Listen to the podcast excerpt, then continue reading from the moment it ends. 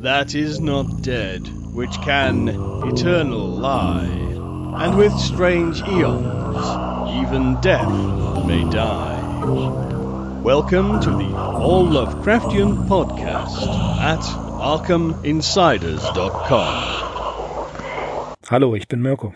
Hallo und ich bin Axel. Wir sind die Arkham Insiders. Auf ArkhamInsiders.com. Heute wieder eine Story unseres Lieblingsautoren, wie heißt er nochmal? H.P. Lovecraft, genau.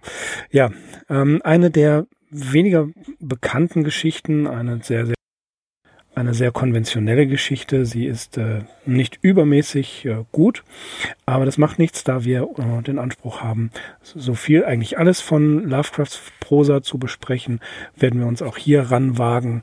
Wir sprechen von der Geschichte Das Mondmoor im Original The Moonbock. Axel, du hast eine Zusammenfassung vorbereitet. Oh, schaurig ist, übers Moor zu gehen. Ganz genau. genau. Aber wir befassen uns erstmal jetzt hier mit unserem Autor und unserer Geschichte.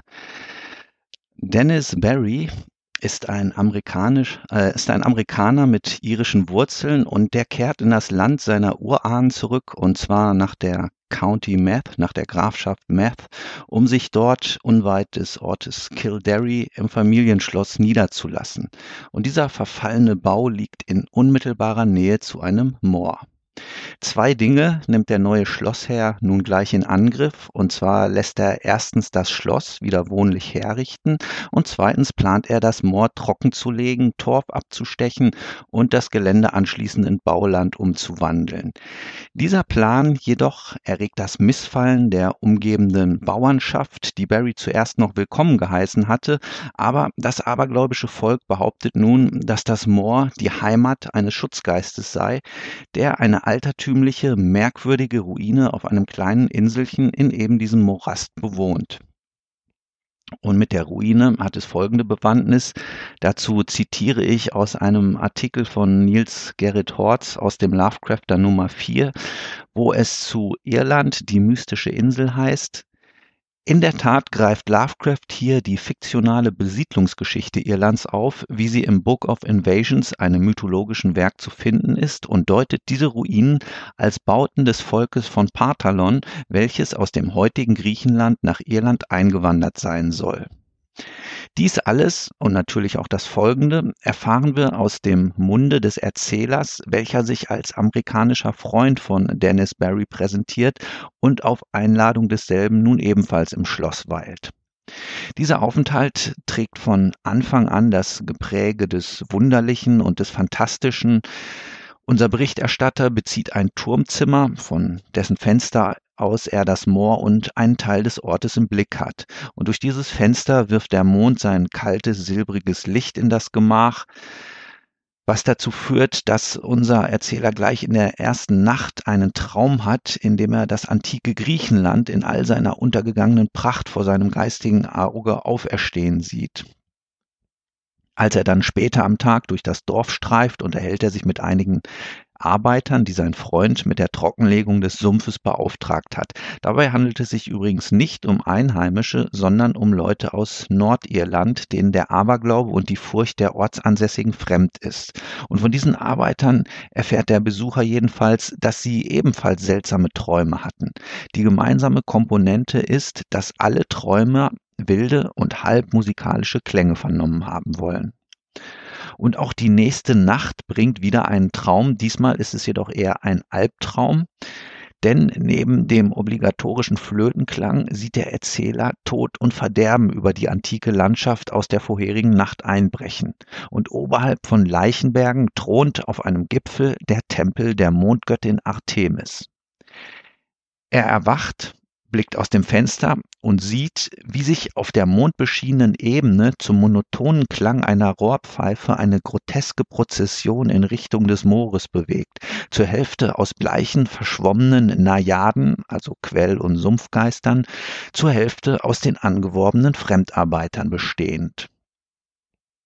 Am nächsten Morgen weiß er nun nicht, ob er dies Letztere auch geträumt hat oder ob er Opfer einer übersteigerten Fantasie geworden ist. Merkwürdig ist, die Arbeiter sind wieder sehr unausgeschlafen und wurden ebenfalls wieder von Träumen heimgesucht. Erste leise Zweifel überkommen unseren Chronisten jetzt, ob es wirklich so heilsam ist, den Sumpf trocken zu legen. Doch sein Gastgeber kann über diese Bedenken nur lachen.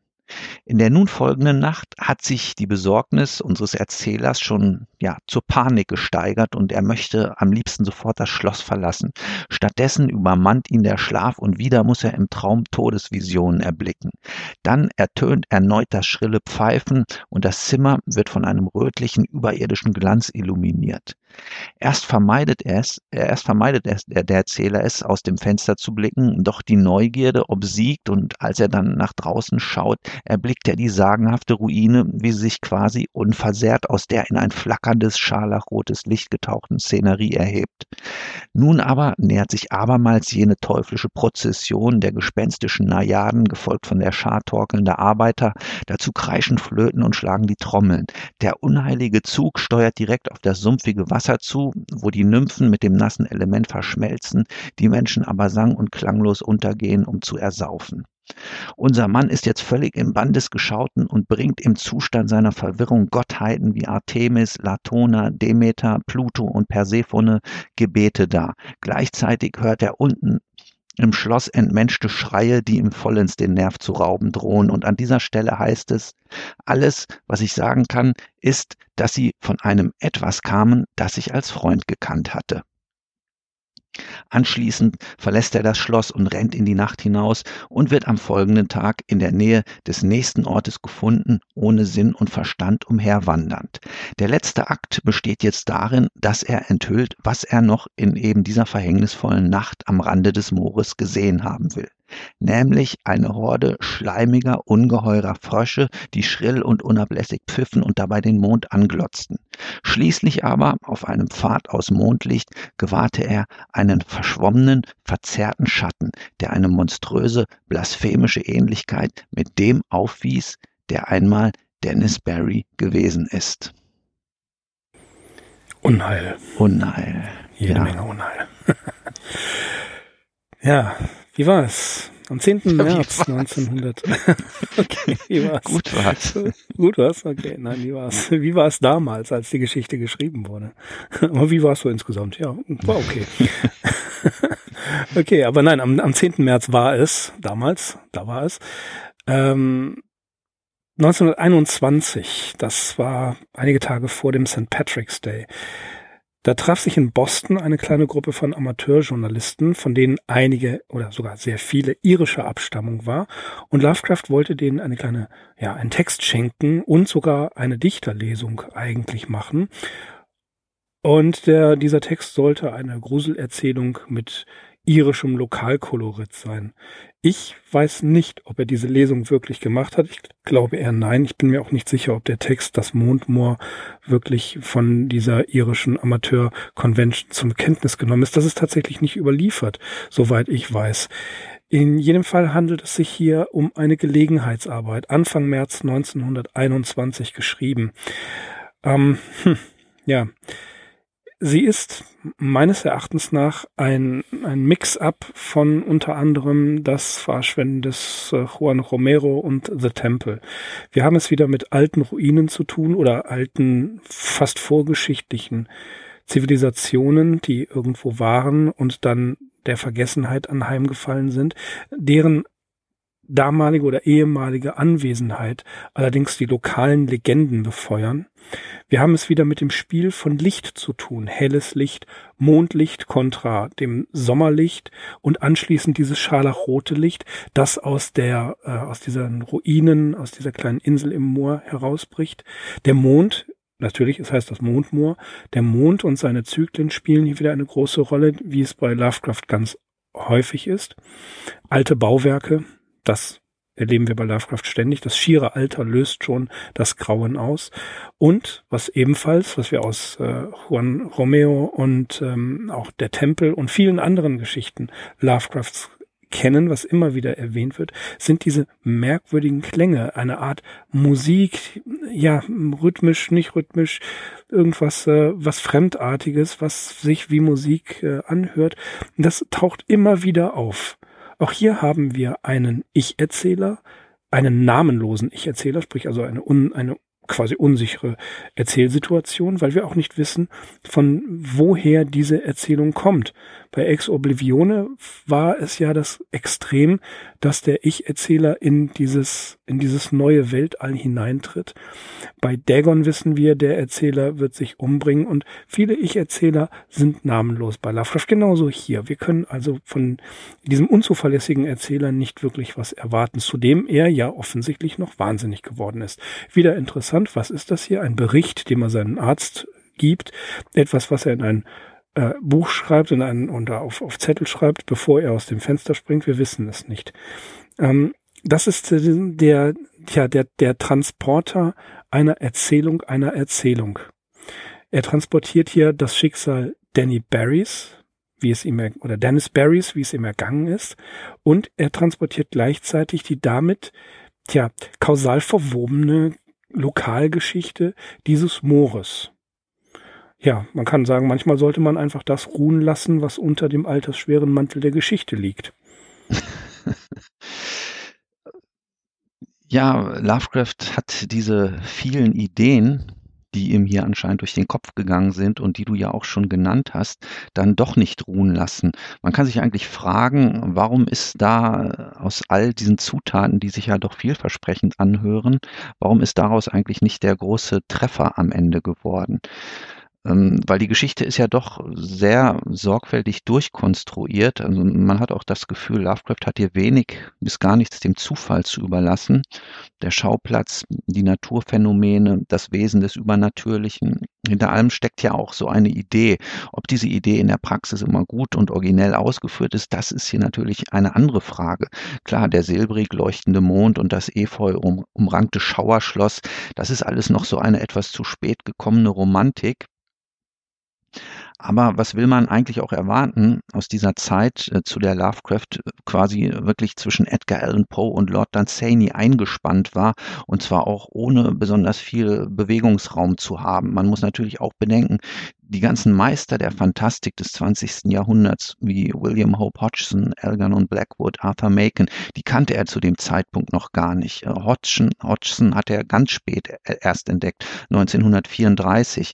Blackwood von dem hatte er wohl zu dem Zeitpunkt schon was gelesen, aber ich glaube noch nicht die Weiden. Also das war für ihn noch nicht die anerkannte Größe. Und Arthur Macon hat er, glaube ich, 22 oder 23 entdeckt.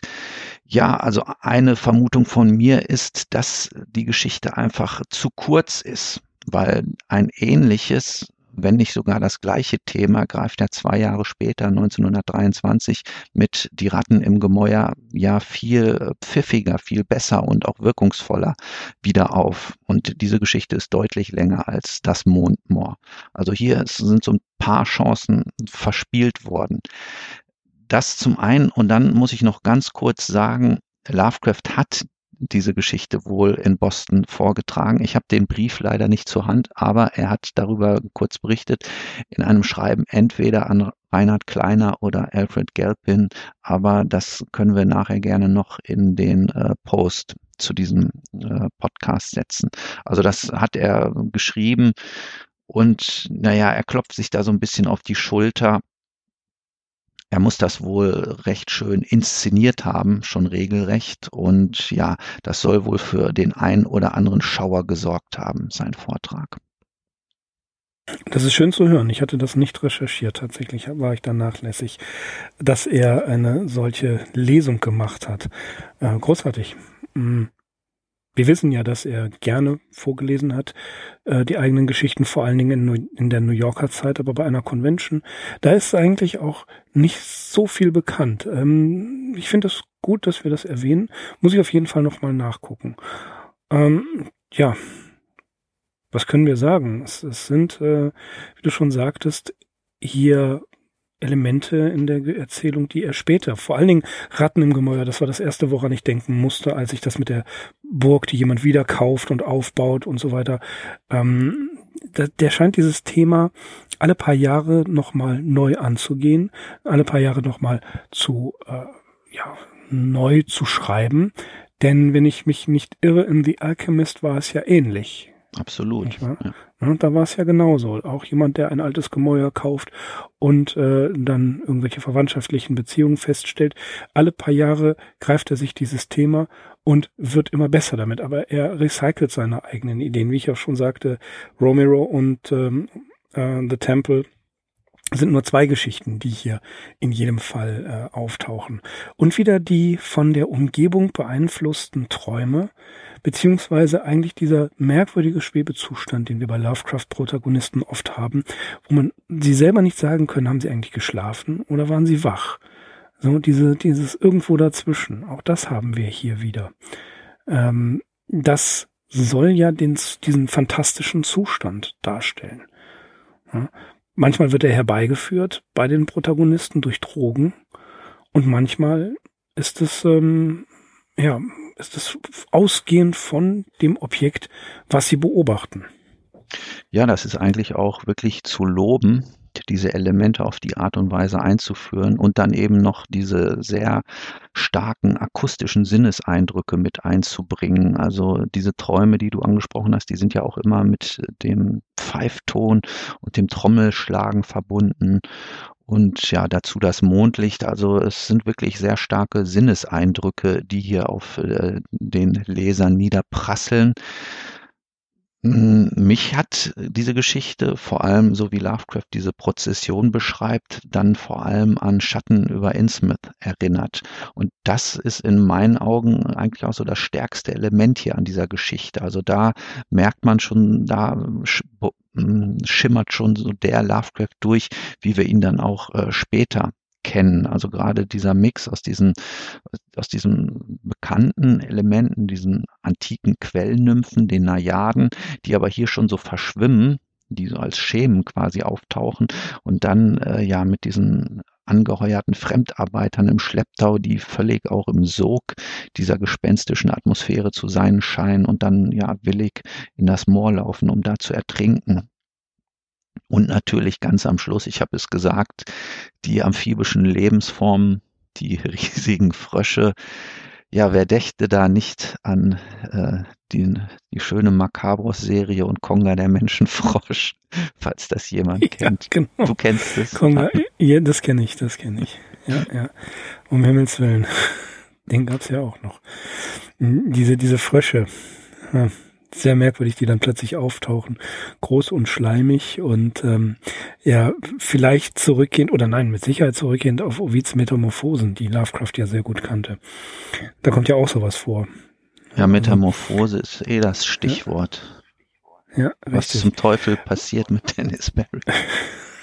ja, da, das ist ja das, was ich nicht ganz ähm, herauslesen konnte.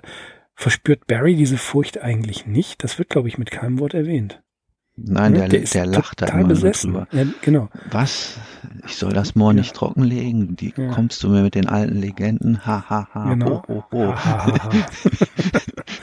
Richtig. So sieht das immer aus. Halt, die, das ist ja ganz witzig, dass der eben schon als so typischer amerikanischer Businessman geschildert wird. Also auf der einen Seite hat er noch so viel Familienverständnis, dass er eben den Stammsitz der Familie wieder bezieht und in das Land der, der Urahn zurückkehrt. Aber dann mit dem Sumpf, das geht natürlich nicht. Der muss sofort trockengelegt werden. Also da wird irgendein Resort oder sowas hingebaut. Ein Resort, genau. Richtig, erst wird äh, der trockengelegt, dann das, der Torf abgebaut und dann wird da ein Resort draus gemacht. Ja, aber äh, er, der Preis, den er für diese schändlichen Gedanken hat, der ist offenbar sehr hoch gewesen. Also irgendwie. Ja, das macht man halt nicht in Irland. Ne? Nein. Das macht man in Florida oder Kalifornien. aber was ich, was halt wirklich, äh, was ich so gedacht habe, wie Barry sein muss, ähm, das gibt, da gibt es diese eine Szene, wo er ähm, ja, wo, wo, wo der Erzähler zu Barry in die Bibliothek rennt und davon ja, spricht, was eigentlich passiert ist und was er vermutet. Und der da einfach nur über seinen Plänen grübelte. Und ich stelle mir da halt so vor, ähm, die die Haare nicht mehr frisiert, den Hemdkragen offen, ein, ein ganz schmales Bärtchen, ja, und äh, wie er dann da vor diesen Schwitzen, vor diesen Plänen steht, nächtelang nicht geschlafen und eigentlich sich schon ähm, dem Wahnsinn annähert. So könnte man es ja auch sagen. Ähm, nachdem er sein schallendes Gelächter anstimmte, sein schallendes Gelächter. Also das ist vielleicht ein bisschen mehr als, ähm, gut, er ist Amerikaner, er ist nicht besonders reserviert wie ein Brite. Aber schallendes Gelächter könnte ja auch schon sein, dass er so langsam anfängt, ähm, diesem Wahnsinn anheimzufallen und schon ja mitbekommen hat, was los ist, aber es nicht wahrhaben will auf der anderen einen Seite, auf der anderen Seite schon ähm, ja befallen ist davon. Das kann ja sein. Wie gesagt, da komme ich wieder auf meine ursprüngliche These zu sprechen. Die Geschichte ist einfach zu kurz und das merkt man an allen Stellen. Die Figuren kommen zu kurz. Ähm, diese Beschreibung äh, des ähm, legendenhaften Hintergrundes kommt zu kurz. Die Plotentwicklung schreitet irgendwie zu rasch voran. Ja, ich sehe hier halt eine Menge vertane Chancen, weil gerade dieser Dennis Barry, klar, der hätte natürlich noch, äh, der ist ausbaufähig. Also da hätte Lovecraft äh, noch mehr Sorgfalt drauf verwenden können und den so ein bisschen reichhaltiger darstellen können, dann hätte man vielleicht auch eine Idee ähm, von dem bekommen, ja, was das nun wirklich für ein Mensch ist. Was passiert ist. Ja, was, ja, ja. genau. Also der ist, äh, ich, ich bin jetzt nicht derjenige, der immer sagt, der Charakter ist nicht gut beschrieben. Hier hätte ich es mir ein bisschen gewöhnt. Ja, ich bin, äh, was, was so Charakterzeichnungen angeht, ja, da bin ich selber immer furchtbar schlecht in der Prosa gewesen. Das konnte ich nie so gut. Und äh, manchmal mh, mm, ist es mir schon so ein bisschen zu viel, wie andere Charaktere beschrieben werden. Ähm, ich denke dann nur zum Beispiel an Josef und seine Brüder von Thomas Mann. Jo, das kann man über Seiten hinweg treiben, muss man nicht, aber kann man. Ähm, dann, ja, aber tatsächlich, ich hätte mir gern ein bisschen mehr gewünscht. Barry ist so äh, nur so eine Neben-Nebenfigur. Ja, da passiert nicht viel mit. Ja, das Problem äh, ist aber, dass er schade. eigentlich eine zentrale Rolle in der Geschichte ja, spielt. Ja. Richtig, er ist ja der, der Aufhänger. Also er ist ja durch seine Aktion bringt er das ganze Unheil ja erst in Gang. Ne? Und erst sichert er sich das Wohlwollen der Dorfbewohner durch die Tatsache, dass das Schloss wieder aufgebaut wird. Und dann kriegen sie mit, naja, Moment, der legt den Sumpf trocken. Nee, jetzt sind wir gegen den. Das ist keine gute Idee. Das sollte man besser, nee, er lässt es nicht, wir hauen ab. Also wir lassen alles, wir lassen unser, unser altes Dorf, wo wir seit Generationen wohnen, ja, das lassen wir mal liegen und gehen einfach wieder, denn sonst kommen die, die Wesen von Ib mhm. wieder hoch. Äh, auch, auch das hier, dieses, die, die Wesen von Ib, die, diese, diese flabbrigen Viecher und die, die Frösche. Das hat so, das, das hat so, ich nehme mir was aus der Geschichte, der Geschichte, der Geschichte, sind ja alles meine Ideen, schmeiß die in einen Mixer und mach was Neues draus. Na, aber der, der, der Geschmack ist immer noch der gleiche. Ja. Sieht nur anders aus.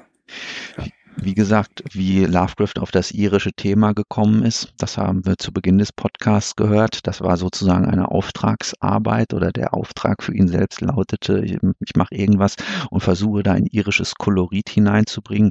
Das ist natürlich äh, grandios schiefgegangen, weil gerade Irland ist ja so eine Insel mit so einer reichen Sagen- und Mythenwelt, äh, keltische Mythologie und auch der Menschenschlag ist sicherlich ähm, sehr eigenartig. Also das sind alles so Aspekte, die hätte man natürlich noch stärker aufgreifen können. Aber gut, das war Lovecrafts ähm, Spezialität sowieso nicht. Er hat sich hier auf diesen antiken Aspekt der fiktionalen Besiedlungshistorie konzentriert. Ja, auch das ist natürlich typisch und in, auch in der Hinsicht steht diese Geschichte in einer Reihe mit so antikisierenden Stoffen wie der Baum oder der Tempel und was es da noch alles gibt. Wie gesagt, die Idee ist eigentlich hört sich erstmal so charmant an. Diese äh, Quell- und Sumpfgeister, die Najaden und Nymphen irgendwie so ein bisschen aufzumöbeln und versuchen da so ein neues monströses Element mit reinzubringen. Das Moor, der Sumpf, dieses Schloss, das Mondlicht, alles ist eigentlich vorhanden. Aber ja, ich kenne jetzt wenige bis niemanden, der sich so wirklich lobend über diese Geschichte auslässt. Nee, sie wird sogar größtenteils ignoriert. Ignoriert, genau. Mhm. Sie wird eigentlich gar nicht, ja, sie ist da, aber herrje, wird nicht, wird nicht wirklich ähm, ernst genommen, die, die Geschichte. Und äh, wie ich finde, auch zu Recht, selbst das Kreieren von Atmosphäre ist hier nicht so stark wie in den anderen Geschichten. Finde ich hat mich jetzt nicht, wirklich nicht äh, umgehauen, die Story. Mm, ja, auch Leider. klar, natürlich der, der, der Sumpf, das Moor hätte noch interessanter. Hätte man viel mehr draus machen können. Wenn man daran denkt, wie zum Beispiel ja. eine Story, die Lovecraft sehr geschätzt hat, Fishhead von Urban Cobb anfängt. Da wird ja in den ersten Absätzen beschrieben, wie dieser, ähm, das ist so ein riesiger See, der über mehrere Bundesstaaten sich erstreckt, also mindestens über zwei, Tennessee und äh, noch irgendwelche angrenzenden Staaten. Und äh, ja, dieser Irvin Cobb beschreibt halt da, wie dieser See erdgeschichtlich wieder entstanden ist, wie sich da gewaltige Erd- und Wassermassen hin und her geschoben haben.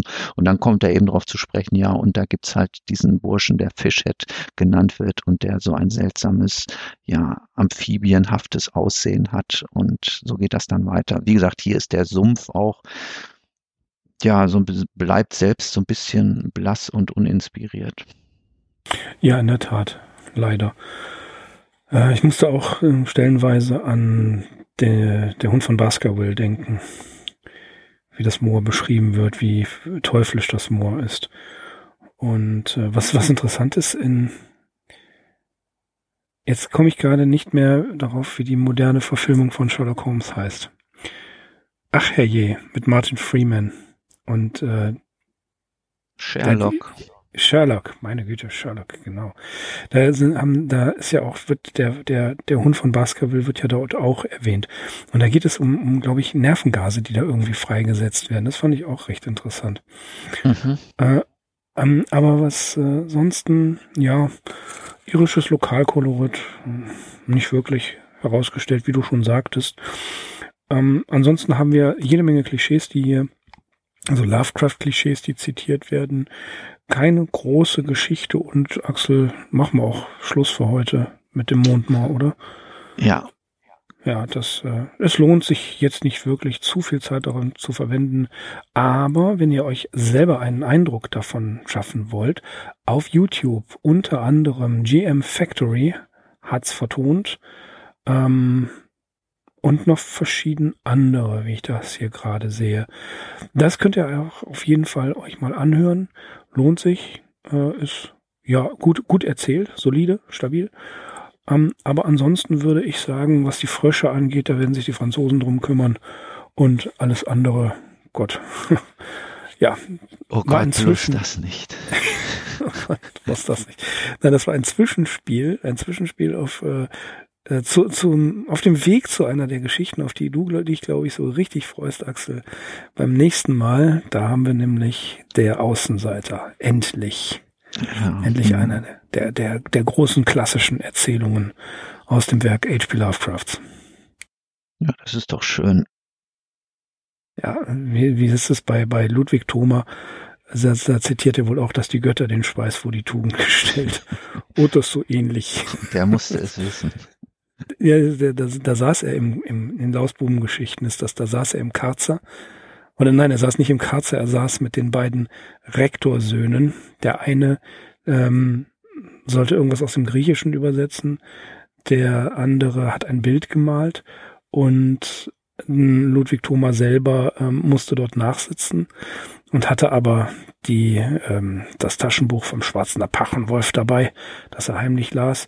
Und dann, dann kommt der Rektor rein, guckt sich das äh, Bild an und sagt, äh, ja, dass die Götter den Schweiß für die Tugend gestellt haben oder sowas. ja, wir mussten schwitzend durchs Mondmoor und den Fröschen ausweichen. Kommen aber jetzt, äh, nicht jetzt, aber in der nächsten Episode der Arkham Insiders endlich zum Outsider. Arkham Insiders Outsider. Oh Mann. oh war Gut, mal gucken, wie viele ähm, Outsider, Insider, ähm, Karlauer wir bis zum nächsten Mal hinkriegen. In jedem Fall, wir danken wieder fürs Zuhören und verbleiben mit den allerbesten Grüßen und sagen bis zum nächsten Mal. Ich bin Mirko. Ich bin Axel und ich nehme mir jetzt nochmal Der Knabe im Moor von Annette von Droste-Hülshoff vor. Das war nämlich die Anfangszeile, die ich zitiert habe. Macht's gut. Ciao. Ja, gut. Tschüss. That is not dead, which can eternal lie, and with strange eons even death may die. Welcome to the All Lovecraftian Podcast at ArkhamInsiders.com.